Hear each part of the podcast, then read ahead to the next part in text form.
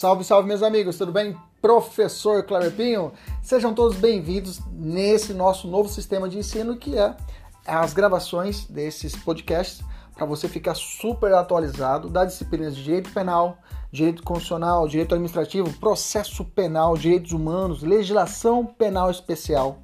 Tudo atualizado e focado para o seu concurso público e exame de ordem e, além disso, gratuita. São aulas completas. Inclusive, você pode assistir essas aulas pelo YouTube, no nosso canal, professor.kleberpinho. Kleberpinho com K. Fique à vontade, compartilhe, curta, nos ajude a engrandecer ainda mais o nosso canal. Um abraço, até mais. Tchau, tchau!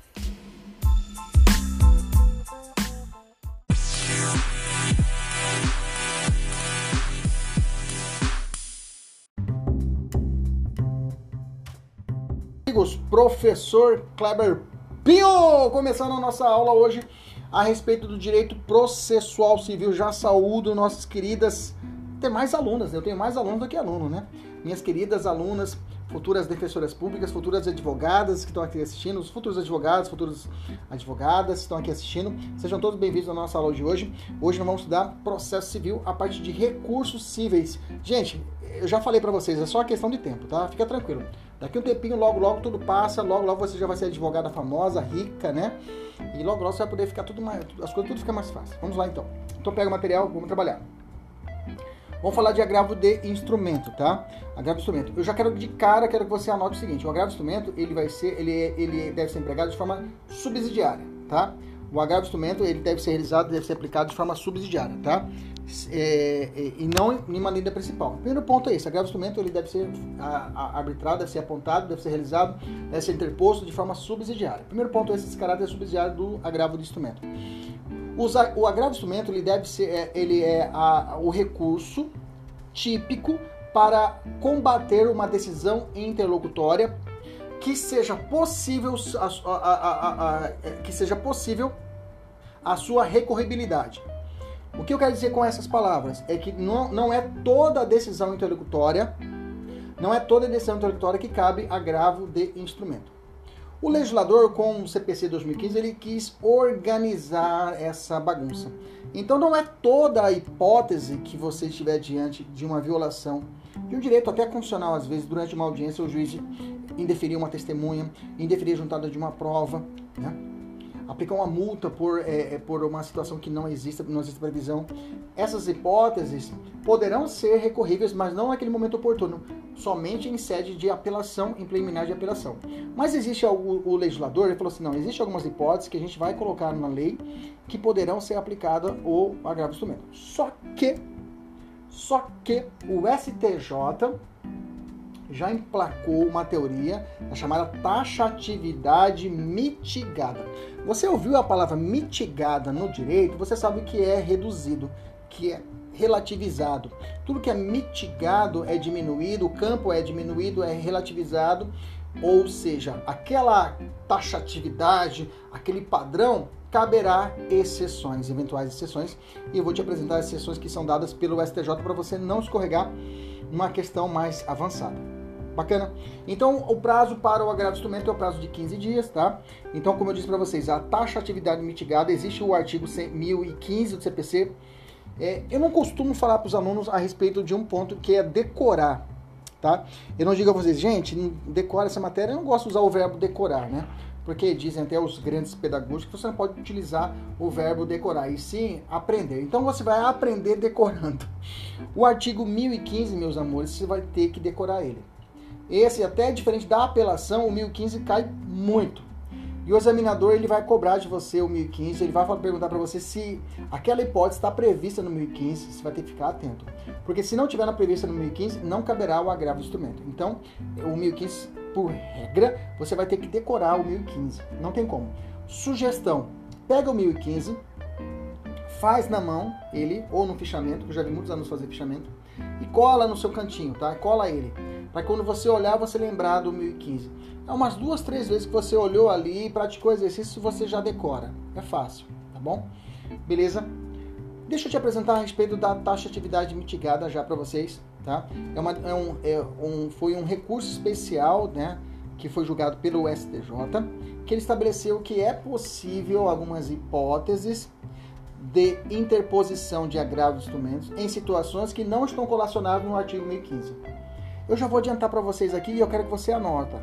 Todo mundo, quero todo que anota. Mesmo que você não estiver, não é nosso aluno da mentoria, eu quero que você anota. Abre seu CPC também, você que está chegando agora, abre seu CPC para você acompanhar. Tá? Eu vou dizer para você o julgado. Eu vou ler para você o julgado, diz assim o STJ. Embora esta, esta seja a regra, o STJ fixou o entendimento no sentido que o rol, trazido pelo artigo 1015 do CPC de 2015, apresenta taxatividade mitigada, de forma que outras matérias podem ser objeto de recurso imediato ainda que não constem neste rol, vírgula, se a urgência da apreciação no pedido assim justificar. Ponto. É o caso, pode grifar, é o caso do não acolhimento da arguição de incompetência absoluta do juiz. Então você vai grifar. Anota no caderno. Então você pode pegar o 1015 e puxar do lado. Você já puxou o 1015 na aula de apelação. Já tive algumas hipóteses que não encaixam ali. Agora você vai puxar do outro lado do 1015, vai escrever hipóteses não previstas que são, é, que possibilitam o agravo do instrumento. Ou o AI, se você quiser tratar ele de forma carinhosa. Hipóteses não previstas que cabe o AI. Escreva aí, vou digitar para você. Escreva lá. Primeira. Escreve, escreve. Escreve. Eu vou adiantar para você ficar, ficar lendo julgado. Coloca lá. É, não acolhimento, não acolhimento, não acolhimento de acolher, não acolhimento da arguição de incompetência absoluta do juízo. Primeira hipótese. O não acolhimento da arguição de competência absoluta do juízo gera a possibilidade do agravo de instrumento, mesmo que essa hipótese não está prevista no artigo 1015. Ponto. Segunda hipótese, anota no seu caderno. Indeferimento, isso, indeferimento, indeferimento da tramitação em segredo de justiça. Indeferimento da tramitação de segredo de justiça. Ou seja, o juiz indeferiu a possibilidade da tramitação de um processo em segredo de justiça. Essas duas decisões não estão rotuladas no artigo 1015, mas você vai deixar do ladinho dizendo assim: olha, o STJ já disse, essas duas situações, o, a, o não acolhimento da arguição de competência, é, incompetência absoluta do juízo e o indeferimento da tramitação dos autos em segredo de justiça. São duas hipóteses que não estão previstas que possibilitam o AI, mesmo não, estando constando, mesmo, mesmo não constando no artigo 1015. Ponto. Outro ponto importante é que a petição do agravo instrumento, ele, nem ele não vai passar pelo juiz a cor, tá? Ele não passa pelo juiz a cor, ele é dire direcionado diretamente no tribunal, com toda a documentação exigida. Então, ele, o juiz de. Não se faz juiz de admissibilidade. Bem que você já sabe que não se faz juiz de admissibilidade mais no juízo a cor, né? Quando dá apelação, você interpõe no juiz a cor, ele pega a razão, contra razões e sobe para o tribunal. Já aprendemos isso. Aqui no agravo do instrumento você já vai direto no tribunal. Você já vai direto no tribunal, já vai interpor no tribunal as suas sua petição de interposição e suas razões. Beleza? Tranquilo? E nesse momento você tem que juntar todos os documentos necessários para a análise do instrumento. Por isso que chama agravo de instrumento. Por que instrumento? Você vai montar o seu pedido com as cópias necessárias para que o juiz, o desembargador, quando ele pegar ali, ele não precisa pedir a, a cópia dos autos. Ele já vai ter ali todos os documentos necessários para ele poder folhear e decidir de imediato. Beleza? Tranquilo? Artigo 1015. Gente, processo civil, eu sou especialista em processo civil, viu? Sabia disso? Olha só como, como, como a vida é louca, né? Quando eu saí da faculdade, é, eu fiz uma pós-graduação lato senso, né, em processo civil. A primeira pós-graduação foi processo civil. Olha só que coisa, né? E depois eu demandei pro lado penal. Depois demandei pro lado trabalhista, depois pro lado penal e tô aqui dando aula para vocês de tudo. Ai, meu Deus do céu, a vida é, é, é, a gente não comanda mesmo a nossa vida, né? Deus que vai, vai guiando. Não foi à toa, né? Me preparou para dar aula para você aqui agora.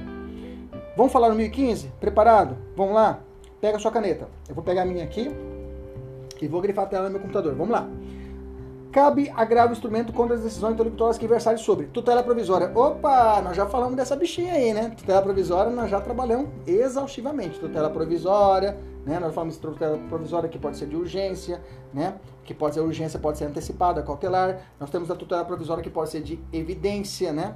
A tutela provisória de urgência antecipada pode ser antecedente ou pode ser incidental, né? E a cautelar é a mesma coisa, pode ser antecedente ou incidental. A tutela de evidência só é, só é incidental. Lembra que na evidência não tem urgência, não tem dano assim, digamos, não tem, não tem a situação de urgência.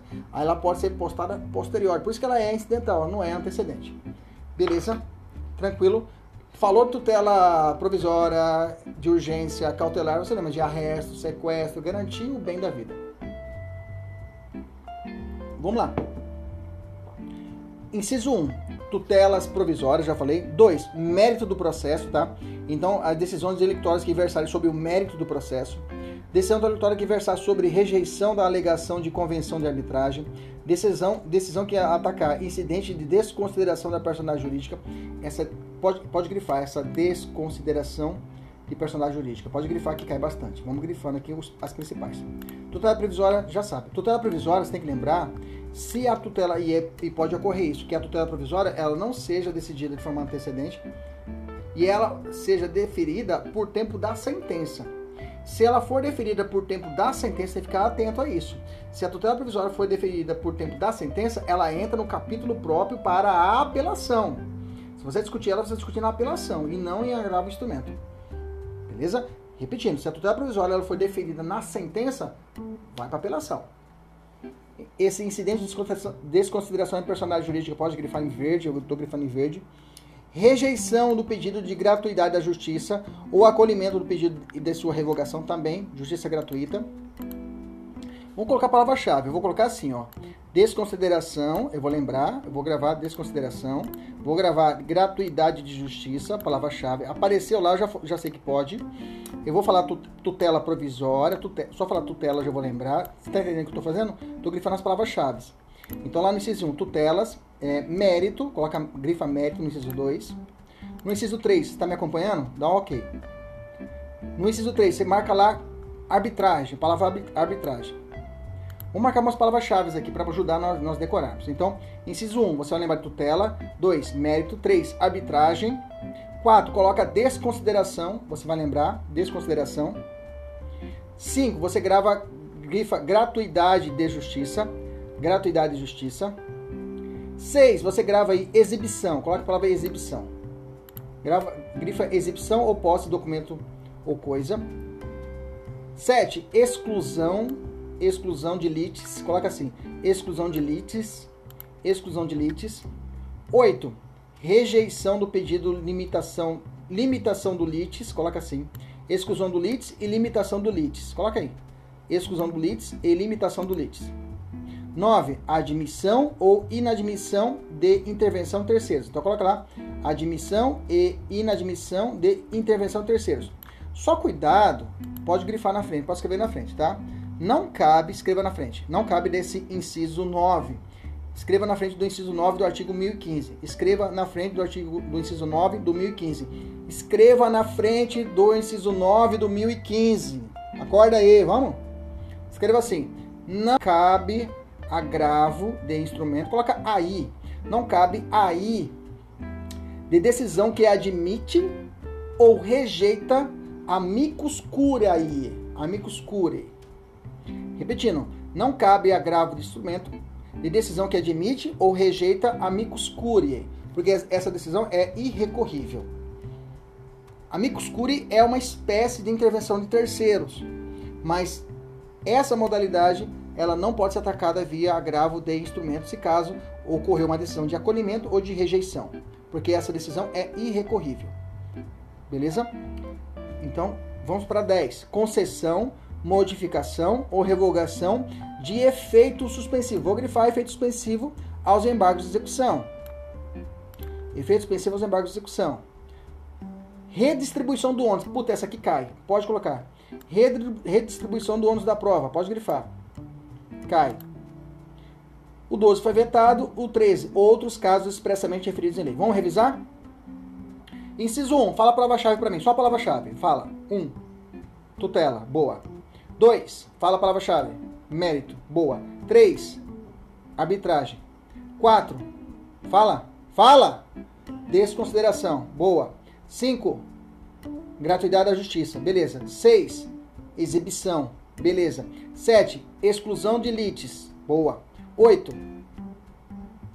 Limitação do lites. Boa. 9. Intervenção terceiros. Boa. 10. Efeito suspensivo em embargos à execução. Boa. 11. Redistribuição do ônus da prova. Boa. Fechou. Fechou. Beleza? Depois nós vamos fazer exercícios e vamos ver se a gente consegue, nessa metodologia que nós acabamos de criar, de palavras-chave, a gente consegue resolver as questões. Se deu certo, você vai lembrar, deu gatilho, opa, tutela, você vai, opa, já valeu a aula de hoje. Já valeu a aula. Isso que eu quero, isso que eu gosto, né? Que faça valer a pena. Você está aqui, não está à toa, quero que faça valer a pena. Você consiga realmente entender essa, essa parte da matéria. Vamos lá? Vamos avançar?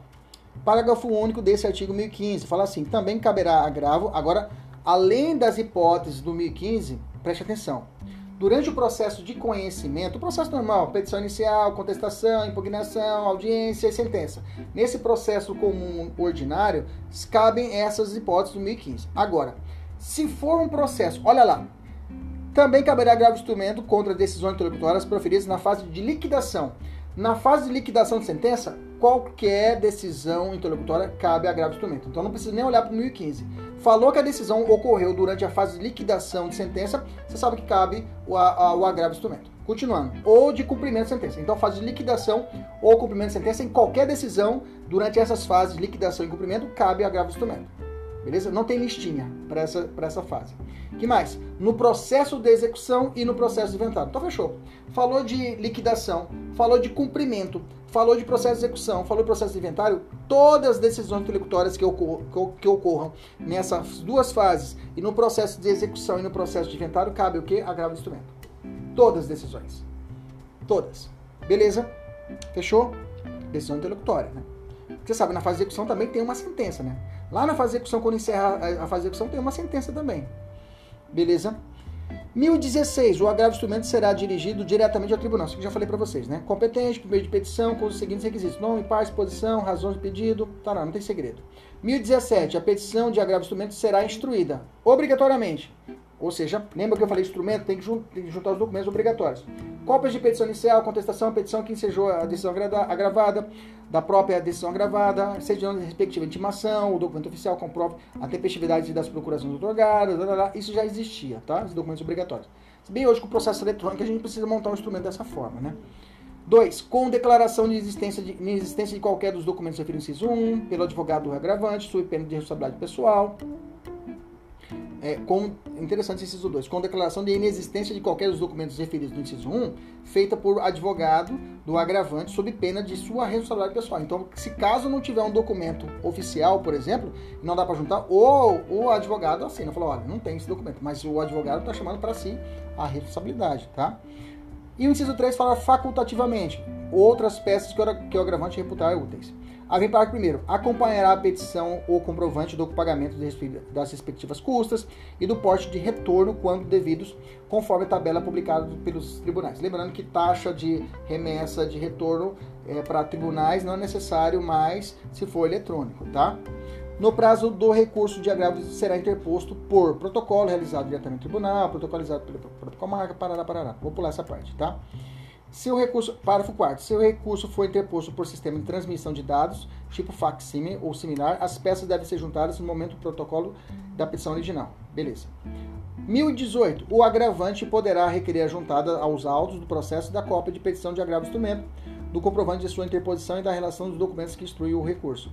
Se o juiz comunicar que reformou inteiramente a decisão, o relator considerará prejudicado o agravo instrumento, porque o juiz pode realizar o juízo de retratação no agravo instrumento, tá? Porque fala, se o juiz comunicar que reformou inteiramente a decisão, o relator considerará prejudicado o agravo instrumento. É, é, ponto. Parágrafo segundo. Não sendo eletrônicos os autos, o agravante a providência no caput do prazo em três dias, a contar do deposto do agravo instrumento.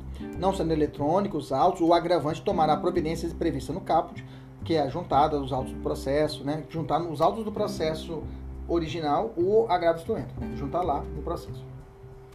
No prazo de três dias, a contar da interposição do agravo instrumento. Então, eu pego o agravo instrumento e junto no processo originário. É, o descumprimento da exigência de que trata o parágrafo segundo desde, desde Parágrafo segundo, desde que arguído e provado pelo agravado, importa a inadmissibilidade, inadmissibilidade do agravo instrumento.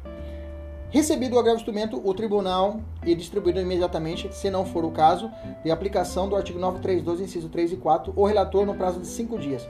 Aí vai falar, poderá atribuir efeito suspensivo ao recurso ou deferir em antecipação de tutela total ou parcialmente a pretensão recursal comunicando ao juiz a sua decisão. Essa tutela é o que nós aprendemos, que pode ser uma tutela de urgência ou tutela de evidência, dependendo do caso, ok?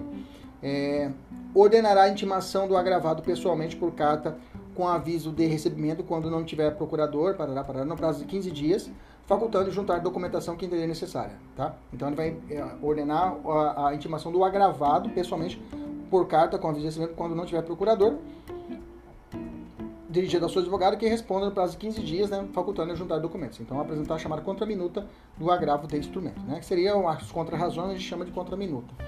Determinar, determinará a intimação no Ministério Público, preferencialmente por meio eletrônico, quando for o caso de sua intervenção, para que manifeste no prazo de 15 dias. Também o Ministério Público também terá o prazo de 15 dias. O relator solicitará dia para o julgamento e prazo não superior a um mês da intimação do agravado. Questões? Vamos lá. Vamos lá, você entendeu. Carlos ajuizou em 18 de março de 2016 ação contra o Banco Sucesso, pelo procedimento comum, pretendendo a revisão, a revisão, pretendendo a revisão, opa, cadê? Pretendendo a revisão de determinadas cláusulas de um contrato de abertura de crédito. Após a apresentação de contestação e réplica, iniciou-se a fase de produção de provas tendo o banco, tendo o banco sucesso requerido a produção de prova pericial para demonstrar a ausência de abusividade dos juros remuneratórios.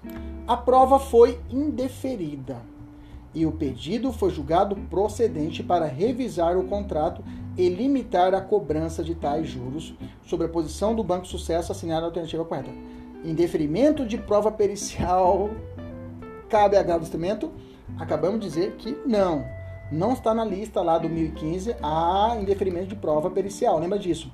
Falou em, gente, gente falou em indeferimento de prova, você já sabe que vai caber apenas a apelação, a, essa decisão intelectual só poderá ser combatida lá na fase de apelação em preliminar, você já sabe disso. Veja como é o examinador, ele brinca com você a respeito disso, mas você já está esperto. Você já leu, você fala, hum, fé da puta, peraí, não é assim não, pô. Aqui é o buraco mais embaixo, tá esperto, pô que é aluno do professor Kreber. Peraí, pô. Alternativa letra A, ele deve interpor recurso de agravo instrumento? Não. Letra B, ele deve apresentar petição de protesto contra a decisão? Não. Ele, letra C, ele deve permanecer inerte em relação à decisão do interferimento de produção de prova, mas poderá rediscutir a questão em preliminar de apelação. Pau! Você dá uma de esquerda, seu pau! Pum, pum, pum. Aí você dá uma assim na cabeça da FGV. Aí você fala, bate na mesa. Examinador de. Ó, oh, examinador, você é um, você é um merda. Essa provinha aqui. Traz uma prova mais difícil pra mim aí, pô. Ah, mais difícil aí, pô. Traz aí uma prova de juiz aí pra me fazer. Você vai falar assim. Eu tô foda. Ah, tá, essa aqui. Ah, você vai ficar indignado. Beleza? Vamos lá, próxima. Entendeu, né? Na cara. É letra C. Próximo. Jorge ajuizou demanda contra Maria, requerendo a sua condenação. Minha esposa passou aqui e falou: louco? Louco? Ela não acostuma ainda com minhas loucuras. Vamos lá. Jorge ajuizou demanda contra Maria, requerendo a sua condenação à realização de obrigação de fazer e ao pagamento de quantia certa. Fez requerimento tutela provisória de urgência. Opa, gostei dela. Em relação à obrigação de fazer. Beleza. Após o transcurso da fase postulatória e probatória, sem a análise do mencionado requerimento, sobreveio sentença de procedência, e ambos os pedidos autorais em que o juízo determina o imediato cumprimento da obrigação de fazer. Ou seja, ele deferiu a tutela provisória só que na sentença. Diante de tal situação, Maria instrui seu advogado a recorrer apenas da parte da sentença relativa à obrigação de fazer. Nessa circunstância, o advogado Maria deve, primeiro, implementar o quê? Mandado de segurança, com decisão que reputa limitar. Letra, inter, letra B, interpor agravo instrumento. Letra C, interpor apelação. Impugnar o deferido tutela provisória e a condenação final a obrigação de fazer. Veja, se deferiu na sentença, qual é o recurso? Apelação. Letra C, de casa, já era. Já era. Já era. Já era. é marcar com certeza. Você vai olhar e vai puta que pariu, foda, foda, eu sei esse negócio, pô. Isso aí, APs, né? Apartamento, isso aí, apartamento. É uma apelação. Próxima, vamos lá. Carolina, vítima de doença associada ao tabagismo, requereu em processo de indenização por danos materiais e morais contra a indústria do tabaco. A inversão do ônus da prova. Opa, a inversão do ônus da prova tem. Distribuição de ônus da prova tem. Tem no 1015. Vamos ficar esperto. Por considerar que a parte ré possui melhores condições de produzir a prova. O magistrado o magistrado, por meio da decisão intelectual, indeferiu o requerimento por considerar que a inversão poderia gerar a situação em que a desincumbência do encargo seria excessivamente difícil. Veja, ele definiu quanto à inversão do ônus da prova. Sobre a hipótese narrada, cabe qual recurso seria, né? Letra A, a decisão é impugnável pelo agravo, de, agravo interno. Letra B, a decisão é recorrível. Letra C, a decisão é impugnável por agravo do instrumento. Vamos procurar no 1015, se a gente acha qual inciso, sobe no 1015. 1015 vamos achar que vai falar sobre ônus da prova. Nós falamos sobre isso. Ônus da prova, ônus da prova tá lá. Inciso 11, redistribuição do ônus da prova. Pronto. Pronto. As palavras-chave nos ajudaram a marcar essa questão. Pronto. Já valeu a noite. Já valeu. Já valeu, já valeu, já valeu, já valeu, já. Próxima, vamos lá.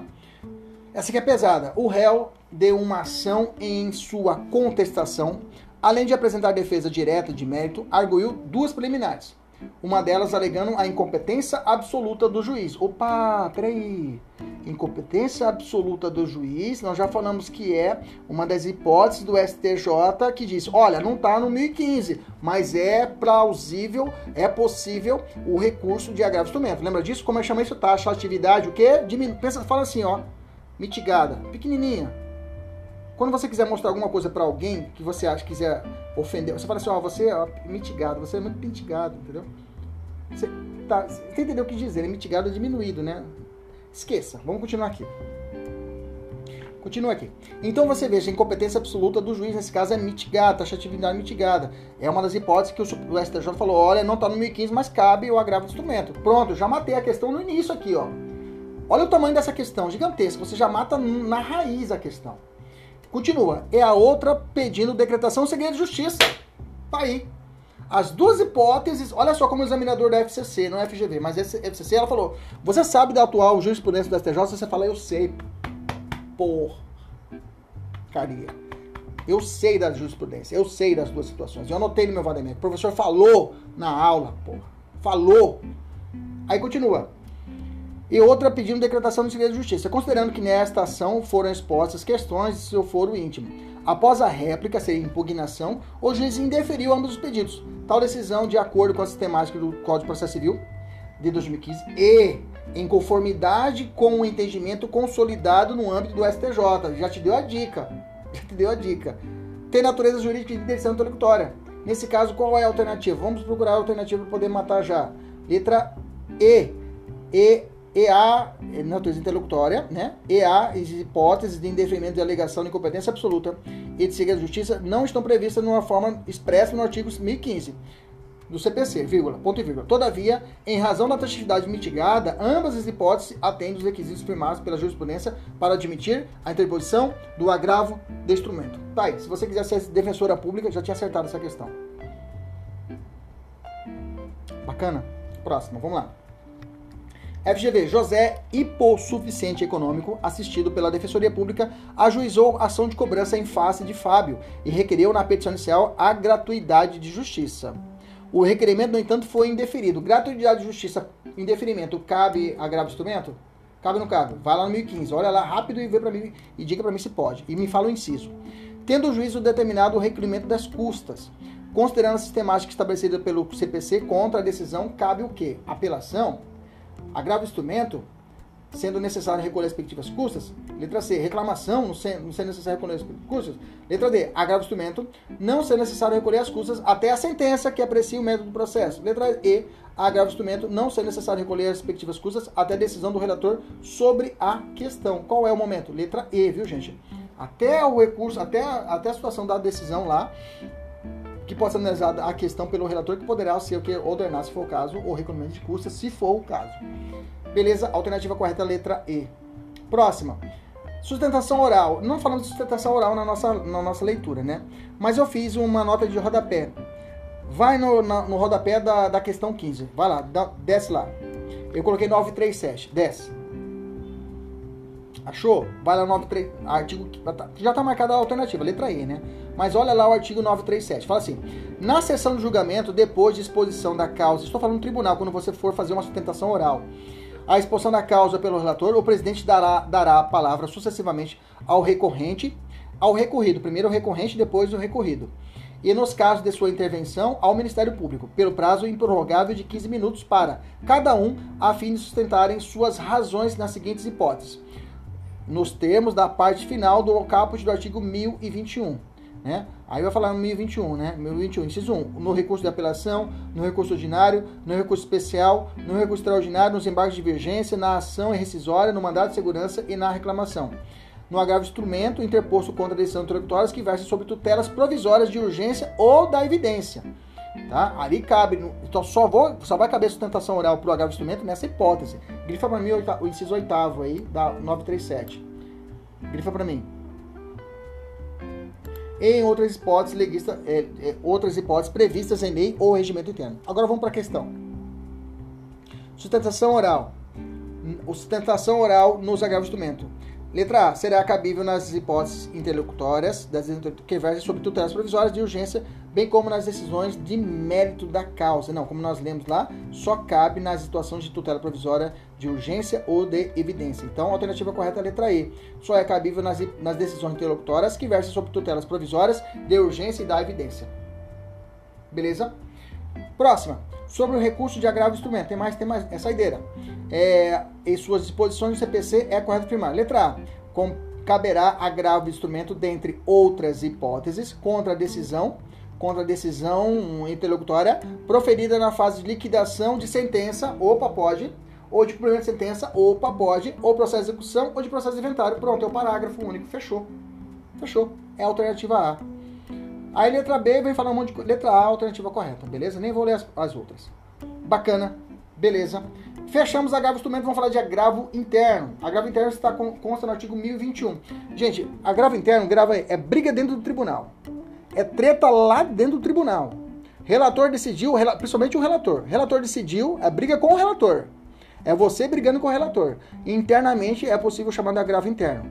Então, o relator decidiu, você fala, não, tá errado, essa decisão sua tá errada. Então, é a briga com o relator, a treta com o relator lá no tribunal. Olha lá o artigo 1021. Contra a decisão proferida pelo relator, cabe agravo interno para o respectivo órgão colegiado. Então, se o colegiado for a turma, você vai recorrer para a turma. O relator, relator vogal e o, e o revisor. Digamos que montou aquela turminha lá. Eles fazem parte de determinada câmara ou turma. Então, você vai interpor o recurso de agravo interno para a turma, para a Câmara, se for o caso, para o colegiado. Observadas quanto o processo, as regras internas do tribunal. Dependendo de, de cada tribunal, às vezes, o regimento interno pode, pode mudar isso, tá? Parágrafo 1. Na petição de agravo interno, o recorrente impugnará especificadamente os fundamentos da decisão agravada. Parágrafo 2. O agravo será dirigido ao relator, que intimará o agravado para manifestar sobre o recurso no prazo de 15 dias ao final do qual, não havendo retratação, ou seja, do relator ele voltar atrás, o relator levá-lo-á ao julgamento pelo órgão colegiado com inclusão em pauta. Beleza? Então ele pode voltar atrás. Parágrafo terceiro. É vedado ao relator limitar-se à reprodução dos fundamentos da decisão agravada para julgar improcedente o agravo interno. Então ele não pode, ele na decisão que está sendo combatida, ele fundamentar na decisão que está combatida para poder rejeitar o agravo. Ele tem que ter um novo fundamento. Parágrafo 4 Quando o agravo interno for declarado manifestamente inadmissível ou imprecedente, em votação unânime, o órgão colegiado em decisão fundamentada condenará o agravante a pagar ao agravado, agravante pagar o agravado, não é o tribunal, o agravado, multa fixada entre, grifa aí, entre 1 e 5% do valor atualizado da causa. Então tem um risco. Tudo tem risco no processo, né? Parágrafo 5 A interposição de qualquer outro recurso está condicionada ao depósito do valor da multa prevista no parágrafo 4 Então, enquanto você não pagar, você não pode recorrer, tipo, em especial ou extraordinário para outro tribunal. Beleza?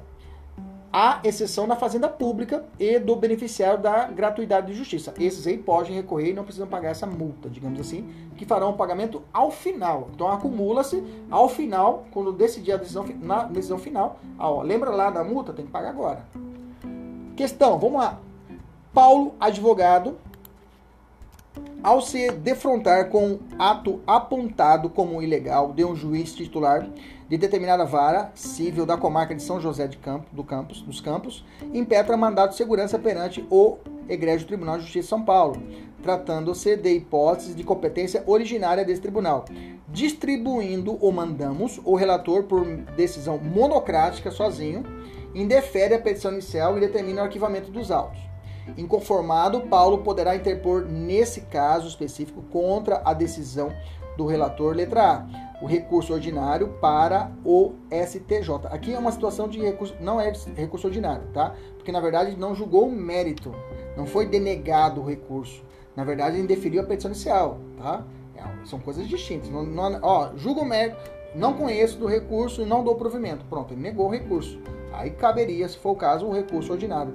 Mas não a questão aqui. Na verdade, quem deferiu o Tribunal de Justiça de São Paulo, é, originário do Tribunal mandamos ao relator, isso.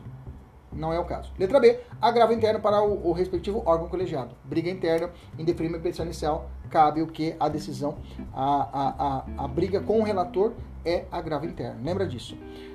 Próximo, o advogado Jonas interpôs recurso especial contra o acórdão do Tribunal de Justiça do Estado, X. Ocorre que no ano que no corrente ano a vice a vice-presidência presidência do referido tribunal negou o seguimento ao recurso interposto, afirmando que o acordo recorrido se encontrava no mesmo sentido de precedente do STJ, julgado sob o rito dos recursos repetitivos. Nessa hipótese, caso deseje impugnar a referida decisão, o advogado deverá interpor o que? Letra D, agravo interno direcionado ao órgão colegiado competente para revisar as decisões do presidente e vice-presidente do Tribunal de Justiça. Beleza? Nesse caso, o vice-presidente e vice-presidente estão atuando como o próprio relator, digamos assim. 19. O ministro do relator do recu de recurso especial nega seguimento à impugnação recursal. Nesse caso, cabe o quê? Agravo interno. Letra A é cabível agravo interno. Beleza. Fechamos agravo interno. Briga de relator, você sabe que é agravo interno. Fecha o olho e marca agravo interno, se for briga de relator. Vamos falar de embargo de declaração. Vamos lá. Pessoal do online. Tá tudo ok? Áudio, som, tudo ok? Meu perfume tá chegando aí, tá sentindo o cheiro do meu perfume? Eu sempre coloco perfume pra dar aula, viu, gente? Eu sempre passo perfume, fico cheiroso pra dar aula. Minha esposa, mas você tá louco? Por que perfume? Não, porque. Minha, até minha, minha irmã, ela é psiquiatra, ela fala, né? Que realmente quando você dá. Quando você. No online, você faz aquilo, aquela rotina que você fazia, como, como presencial, é importante você manter essa rotina. Então eu mantenho uma rotina. Vou pra cá, tomo meu café, tomo banho, coloco, fico cheiroso, passo perfume, parará. Tô aqui para dar aula, como se você estivesse aqui na minha frente, né? Então manter essa rotina. Até isso é questão de sanidade mental, né? A gente ficar louco. Beleza? 1022, vamos lá, 1022. Cabe embargo de declaração contra qualquer decisão. Lembra, embargo de declaração, exceção é cinco dias. Eu não falo interpor, eu falo opor. Eu não falo interpor agravo, eu falo, aliás, embargo de declaração, eu falo opor, porque minha briga é com quem deu a decisão. Ô juiz, pelo amor de Deus, o que, que você escreveu nessa sentença aí, juizão? Pô, não ato nem desata, não dá pra entender nada que você falou. Então a briga é com o juiz. Então não vou subir, não há devolutivo nesse caso. Né? Não há devolutivo ao tribunal para reanalisar. A análise é diretamente com o juiz que deu a decisão, ou o relator. Então, os embargos de declaração contra qualquer decisão judicial para esclarecer obscuridade ou eliminar contradição. 2. Suprir omissão de ponto ou qualquer ou questão sobre o qual devia se pronunciar o juiz de ofício ou a requerimento, ou seja, algum ponto que ele não falou, ele deixou de pronunciar. 3. Corrigir erro material. Essas são as hipóteses de, de, de embargo de declaração. Tem que decorar, tá? Esclarecer obscuridade, eliminar contradição. 2.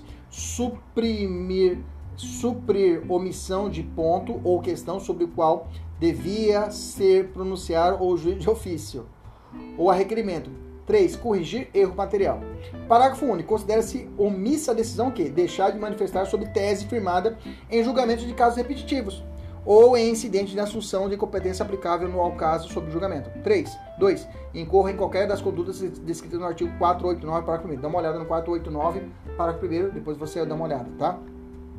Eu vou fazer essa reportagem agora, senão vai demorar muito. 123. Os embargos serão opostos, olha o verbo, 1023, melhor dizendo, no prazo de 5 dias em petição dirigida ao juízo com indicação do erro, obscuridade, contradição ou omissão e não se sujeitam a preparo. Grifa no seu caderno. Não tem preparo os embargos de declaração. Beleza? Parágrafo 1. Aplica-se aos embargos de declaração o artigo 229. Parágrafo 2. O juiz intimará o embargado para querendo manifestar-se no prazo de cinco dias. Então ele vai intimar a outra parte para, se for o caso, eles manifestar no prazo de cinco dias sobre os embargos opostos, caso seu eventual acolhimento implique a modificação da decisão embargada. Alguns chamam até de embargos de declaração infringentes, né? Chamavam isso, que é onde ele vai mudar a decisão, na verdade. Então, outra parte é interesse, que ela falou, peraí, pô, essa, se, o senhor, se o senhor mudar aí, Vossa Excelência, vai mudar a decisão. Então, peraí, deixa eu manifestar aqui. 1024. O juiz julgará os embargos no prazo de cinco dias. Veja, tudo cinco dias. Parágrafo 1. Nos tribunais, o relator apresentará os embargos em mesa na sessão subsequente. Grifa aí, na sessão subsequente. Proferindo o voto e não havendo julgamento nessa sessão, será o, o recurso incluído em pauta automática. Parágrafo 2. Eu quero que você grife ali de ponta a ponta. Quando os embargos de declaração forem opostos contra a decisão do relator ou outra decisão unipessoal proferida em tribunal, o órgão prolator da decisão embargada decidi-lo-á monocraticamente. Grifa aí. A decisão será monocrática, ou seja, não precisa ser colegiado.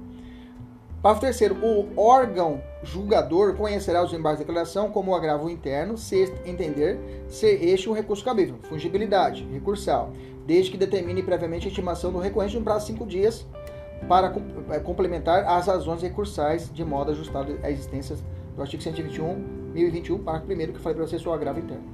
Parágrafo 4 e 5 pode grifar de ponta a ponta. Vamos lá. Caso o acolhimento dos embargos de declaração implique modificação da decisão embargada, o embargado que já tiver interposto outro recurso contra a decisão originária tem o direito de completar ou alterar suas razões nos exatos limites da modificação no prazo de 15 dias. Ou seja, o juiz mudou, eu já tinha recorrido. Aí o juiz deu a decisão, eu já tinha recorrido e o juiz nos embargos mudou mudou o caráter da decisão, tornou-se infringência aquele embargo de declaração. Aí você fala, para lá, pô, excelência, eu recorri, agora eu preciso retificar o meu recurso aqui. O senhor mudou a decisão aí, aí o juiz fala, não, fica tranquilo que eu vou te dar mais 15 dias para você modificar, completar o seu recurso e subir para o tribunal para você reclamar de forma completa. Beleza? Parágrafo 5 Se os embargos de declaração forem rejeitados ou não alterarem a conclusão do julgamento anterior, o recurso deposto pela outra parte antes da publicação do julgamento dos embargos de declaração, será processado e julgado independente da ratificação. Beleza. No artigo 1025, a gente trata do chamado é, embargos declaratórios pré-questionatórios, né, de pré-questionamento. Porque existem alguns recursos especiais extraordinários para você subir, você tem que pré-questionar a matéria. Ou seja, quando chega lá no recurso especial, o juiz de baixo já deve ter manifestado a respeito daquele assunto. Ó, você falou sobre ampla defesa e contraditório para o Supremo. O juiz do tribunal já deve ter falado a respeito disso na decisão, tem que estar constado na decisão.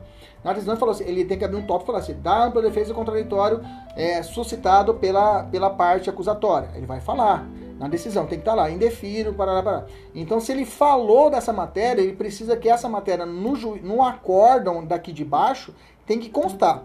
Se você pediu e o juiz não manifestou a respeito dessa ampla defesa e contraditório, você pode entrar com os embargos de declaração pré-questionatório.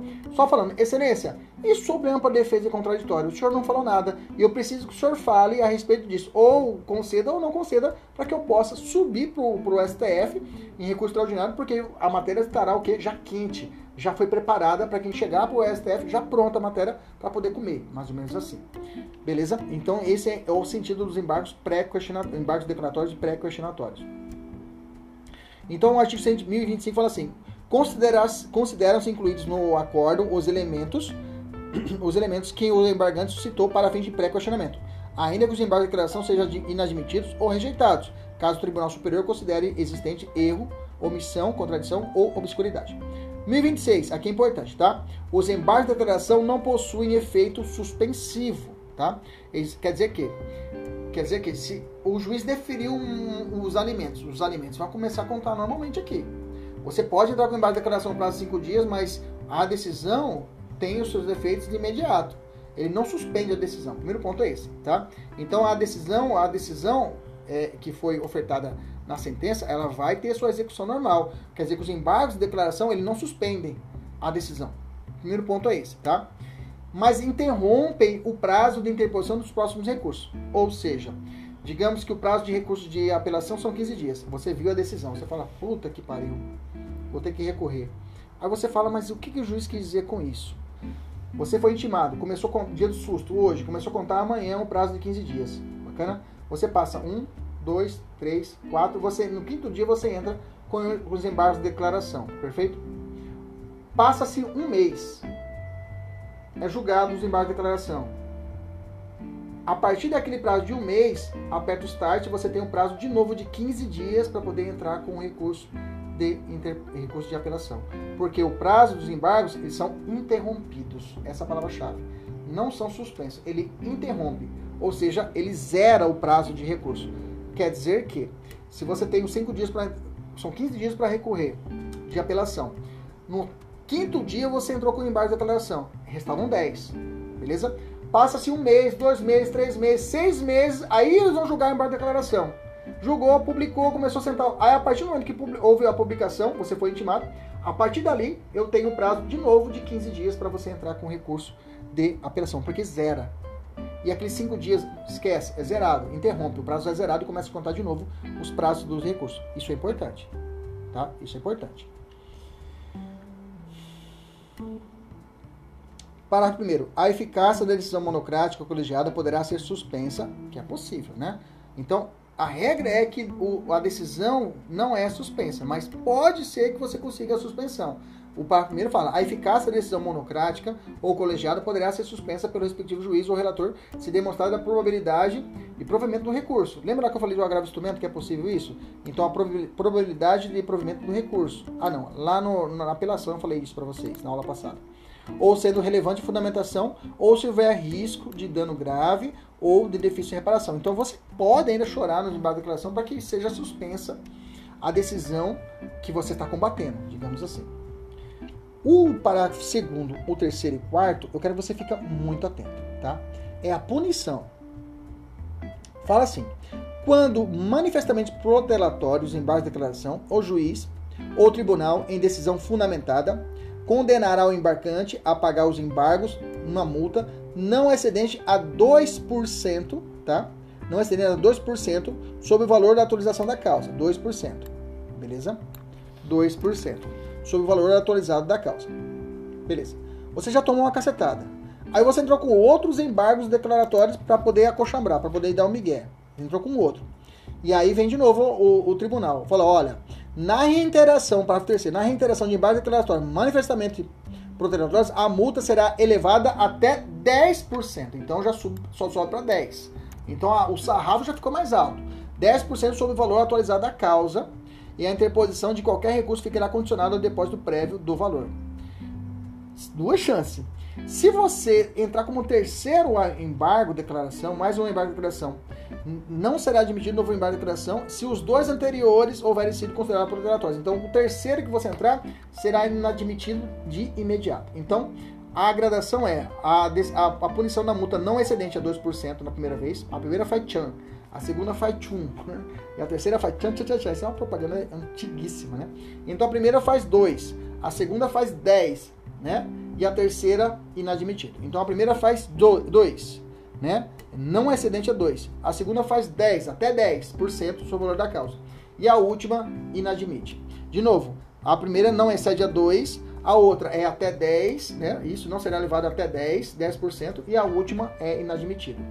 Então, os primeiros embargos não ultrapassa 2, a segunda, o limite de 10 até 10, e a terceira vez é inadmitido. 2, 10 inadmitido. Beleza? A primeira faz tchan, a segunda faz tchum, a terceira faz tchan, tchan, tchan, tchan. Não excederão a 2% sobre o valor atualizado da causa. Beleza. Questões para poder fechar a aula de hoje. Vamos lá. Em ação de obrigação de fazer, movida. Isso, o pessoal fica animado. Em ação de obrigação movida é, pela União contra Francisco, o juiz proferiu sentença acolhendo o pedido deferindo no mesmo ato a antecipação dos efeitos da tutela, para que o réu desse cumprimento à obrigação no prazo de 10 dias. Beleza, na sentença deferiu a tutela. Professor, agravo instrumento. É sentença, é apelação. Calma, calma. Sob a pena de multa diária. O réu, então, interpôs tempestivamente em base de declaração, arguindo omissão na sentença acerca da ocorrência de prescrição, matéria que até então não fora suscitada no processo. Nesse caso, os embargos declaratórios. Vamos lá, letra A, ele pode suscitar uma matéria que não foi, é, não foi estabelecida? Vamos ver. Letra A, não são cabíveis, por não poderia haver omissão quanto à matéria que nem mesmo fora invocada pelas partes. 2. Não são cabíveis, pois não foi poderia haver omissão quanto à matéria de que nem foi invocada pelas partes ainda. Não, Letra C. São cabíveis, pois a prescrição é matéria sobre a qual o juiz deve pronunciar de ofício, matéria de ordem pública. Ademais, a mera interposição dos embargos interrompe o prazo para a interposição de recurso de apelação, mas não suspende a eficácia da sentença embargada. Letra C de casa. É isso mesmo. Beleza? Questão boa. Próxima. Sobre os embargos, declaração que podem ser interpostos pelas partes contra qualquer decisão judicial, para esclarecer obscuridade, eliminar contradição, suprir opção de ponto ou questão sobre o qual deveria, devia ser pronunciar o juiz de ofício ou a requerimento ou ainda para corrigir erro material, é correto afirmar. Vamos lá. Letra A. Os embargos de declaração suspende, não suspende, interrompe. Letra B. Os embargos de declaração são opostos em 10 dias. Errado, é 5 dias o juiz decidirá os embargos de declaração opostos sem manifestação prévia do embargado. Mentira, que tem que chamar em cinco dias, tá fora. Letra D. Ação de embargo de declaração manifestamente protelatórios, a multa será de até 2% sobre o valor autorizado da causa. A interposição de qualquer recurso ficará em regra condicionado ao depósito do valor da multa. Tá certo, isso mesmo, tá? Tá, tá certinho. Alternativa correta, letra D, a 21. É... Próxima. Com relação aos embargos declaratórios, assinar a opção correta.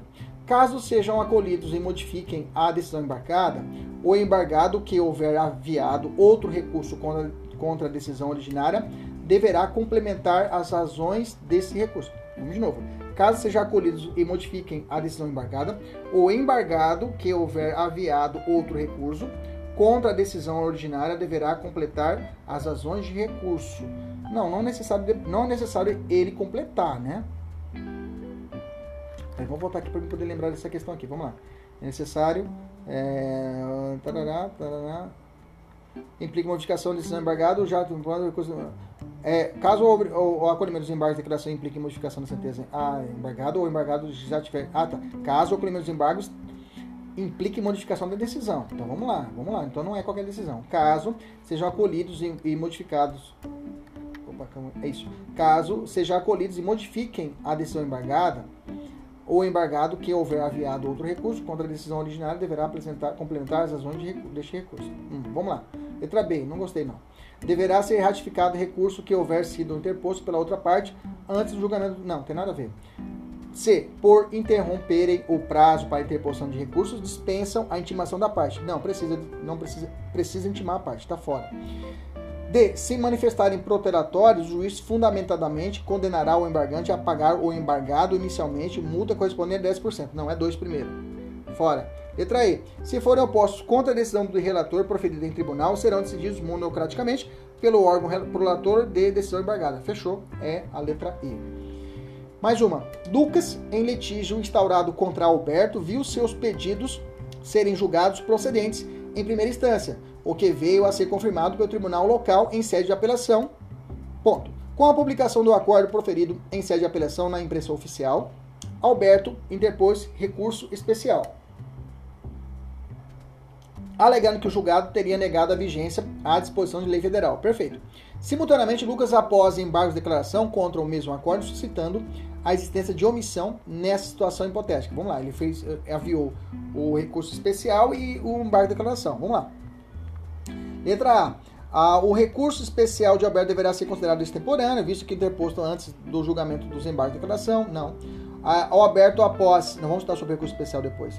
Alberto, após o julgamento dos embargos de declaração de Lucas, terá direito a complementar ou a alterar as razões do recurso especial, independentemente de resultado do julgamento do desembarque de declaração, não. Alberto não precisará ratificar as razões do seu recurso especial para que o recurso seja processado e julgado se os embargos de declaração de Lucas forem rejeitados, não alterando a decisão recorrida. Perfeito, letra C de cachorra.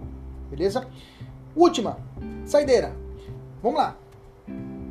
Ao tomar contato com no dia 4 de novembro de 2019, com a petição inicial de certa demanda, essa aqui é uma questão padrão, né? De, de, de nós sabemos, né? De computagem de prazo. Lembra-se que aqui no processo civil os, é, é, os prazos não são só contados apenas os dias úteis, tá? Os dias úteis. Não se conta os dias inúteis, diferente do processo penal, que conta de uma vez só. Beleza? Ao tomar contato do dia 4 de novembro, é, ao tomar contato no dia 4 de novembro de segunda-feira, com a petição inicial de certa demanda, o magistrado não, não só procedeu o juízo positivo de sua admissibilidade, como também deferiu inaudito altera partes a medida liminar requerida pelo autor. Ordenada a citação do réu por oficial de justiça, tal diligência foi efetivada dia 5 de novembro de 2019 procedendo à juntada do correspondente mandato em 18 de novembro de 2019. Aqui conta, aqui é o dia do susto, tá? A partir da juntada do mandato é o dia do susto. Ok? Dia 18 de novembro de 2019 é dia do susto. Juntou ali, como é, diferente do processo penal que é no dia do conhecimento. O susto aqui é na juntada dos, nos autos, tá? É diferente do processo penal. Entendendo que a decisão concessiva da liminar padecia de obscuridades, o réu apontou por manejar em base de declaração a fim de, de vê-la aclarada. Partindo da premissa de que inexistem dias, feriados ou pontos facultativos, o termo final do prazo para a interposição dos, de, dos declaratórios foi o dia de. Opa, já fiz aqui. Vamos lá? Vem comigo. Prazo é na caneta. Vamos lá. Dia 18 foi a juntada. Foi a segunda-feira. É o dia do susto. Dia do susto não conta prazo. Beleza? Tranquilo? Então começa o primeiro dia do prazo Vai ser no dia 19, na terça. Um, dois, mais declaração cinco dias, né? Três, quatro. Beleza? Quarto na sexta-feira. Sábado não conta nada. Domingo não conta nada. Prazo fatal no, na segunda-feira, dia 25. Alternativa correta, letra C. Beleza? Dá um print na tela para você ficar legal. Você depois rever essa matéria. Bacana. Beleza. Pessoal, pessoal da mentoria agora tem 10 questões para poder resolver, mandar para mim e fechar a aula de hoje. A aula foi magnífica, adorei. Até a próxima, se Deus quiser, Ele sempre quer. Tchau, tchau.